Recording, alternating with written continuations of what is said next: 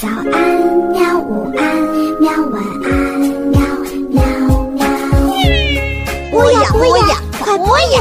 嘿咻嘿咻。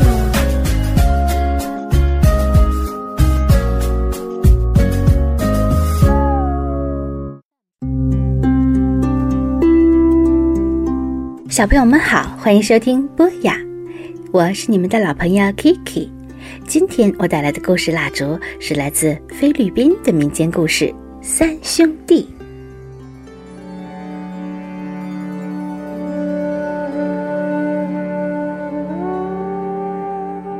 很久很久以前，有一个名叫安娜的女人。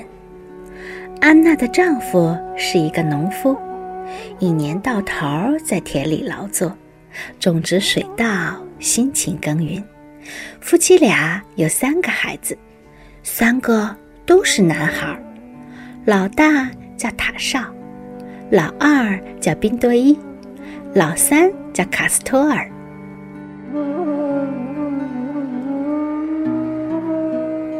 三个儿子不约而同的都不喜欢当农夫，而且这三个孩子不像村里其他的男孩那样认为，因为父亲是农夫，所以自己也没有理由不做农夫。他们三个可不是这么想的。日子渐渐的过去。安娜的丈夫去世了，安娜叫儿子们继承父业，去田里干活。可是儿子们都不愿意去，没办法，安娜只好自己去田里干活。母亲干农活的时候，三个儿子一边琢磨着有没有办法能一下子挣到很多钱，好让妈妈从此以后。能过上好日子，另一边却漫无目的，只是在村子里闲逛。一天晚上，吃完米饭和炸鱼之后，母亲叫起了三个儿子，对他们说：“妈妈已经不年轻了，身子骨也越来越弱了。”既然你们说都不想干庄稼地里的营生，那就干脆出去闯世界，碰碰自己的运气吧。你们七年之后回来，告诉我，在这七年里你们各自都做了什么。不愿意做农夫的话，那就去试试做其他的工作，能不能实现自己的梦想吧。三个儿子听了，觉得很难过，但是他们还是听从了母亲的话。第二天，兄弟三人亲吻了母亲的手，跟母亲道别，向着未知的广阔世界出发了。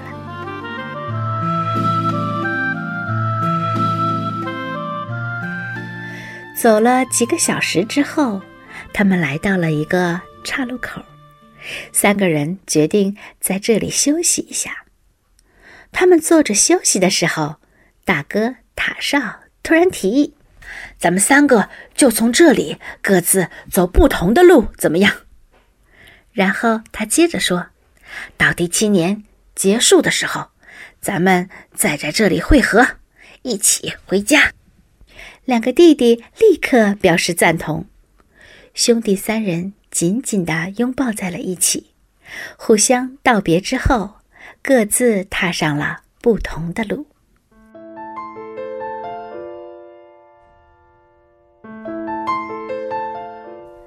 菲律宾这个国家只有两个季节，雨季和旱季，所以时间一转眼就过去了，一晃七年。兄弟三人带着各自身上发生的故事，在那个岔路口汇合了。老大塔绍这几年里在一家玻璃厂工作，练就了一身精良的玻璃制作的好本领。老二宾多伊在造船厂工作，成了一个高水平的造船师。老三卡斯托尔不知为何加入了小偷的行列。成了一个非常厉害的小偷。母亲看到三个孩子一起回来了，非常的高兴。在母子分别的这些个日子里，因为不得不年复一年、日复一日的顶着烈日、冒着暴雨去田里劳作，母亲看上去老了很多，身体也大不如从前了。但是儿子们回来了，母亲的生活变得明亮起来了。儿子们回来几天之后，国王的使者来到了村子里，带来了一条重要的紧急公告。原来，美丽的佩尔丽塔公主被一个可怕的魔法师抢走了，谁也不知道公主被带到了哪里，她怎么样了。因此，国王发出公告：能找到公主。把公主平安的带回王宫的人，可以娶公主为妻，并且被授予王子的封号。兄弟三人听说了这件事，聚到一起商量。他们认为是时候发挥自己的特长了，实现梦想的机会来了。塔少说：“我带了一个望远镜回来。”这个望远镜能看见人的眼睛看不见的东西，我就用它来找出那个坏魔法师把公主藏在哪里。宾多伊说：“就算是公主在什么地方被关起来了，我也能造出一艘能行驶到那里的船。”卡斯托尔说：“嗯，然后我来把公主从那里偷出来。”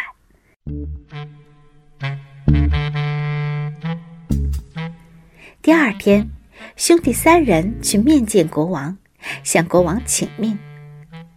国王看起来非常的悲伤，可是当塔少说他知道公主在哪里的时候，国王的眼睛里闪过了一丝希望的光。塔少用望远镜看到公主被关在了一座高塔里，高塔在远离这个国家的一座岛屿上。国王问：“但是，怎么做才能把公主救出来呢？”“嗯，交给我们吧。”宾多伊和卡斯托尔说。宾多伊当天就动手造船，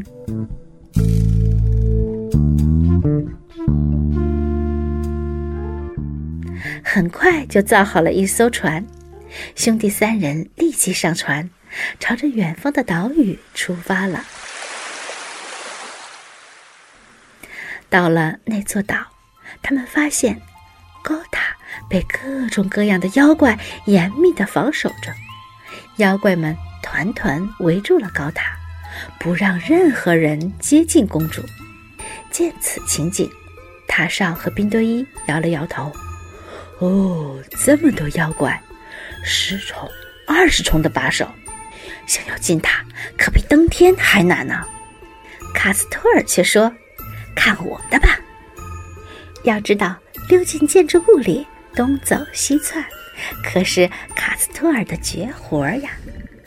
这都是他在当小偷的日子里学到的本事。果然，卡斯托尔身手敏捷地溜进了塔里，救出了公主。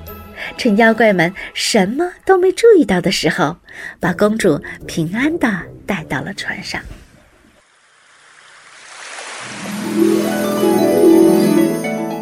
船载着公主回国了，人们喜出望外，整个王国都沸腾了。国王高兴的呀，都不知道怎么是好了。他下令宴请全国的百姓，整整一个星期，人们都可以尽情吃喝、尽兴歌舞。但是，一个问题来了，那就是。公主是兄弟三人齐心合力救出来的，把公主嫁给他们当中的哪一个才好呢？国王为此大伤脑筋，他召集了一些聪明的大臣，跟他们商量这件事。这样怎么样？嗯，那样行不行？嗯，商量了一个小时，总算是解决了这个问题。国王宣布，救出公主的不止一个，所以我决定不把公主嫁给你们当中的任何人，而是把我王国的一半儿送给你们，这样你们三个人就可以平分那些土地。这正是兄弟三人所希望的事。为什么这么说呢？因为呀，能让母亲衣食无忧的安享晚年，是兄弟三人的梦想。三个人得到了国王的赏赐，成了大地主。他们回到村子里，雇了很多人来帮忙耕作土地。母亲安娜终于从长期的辛苦劳作之中解脱了出来，可以让身体好好的休息一下了。不久之后，安娜在三个儿子的怀抱中去世了。临终时，她的嘴角还挂着微笑。好啦，故事讲完了。小朋友们，让我们一起许愿。故事蜡烛熄灭。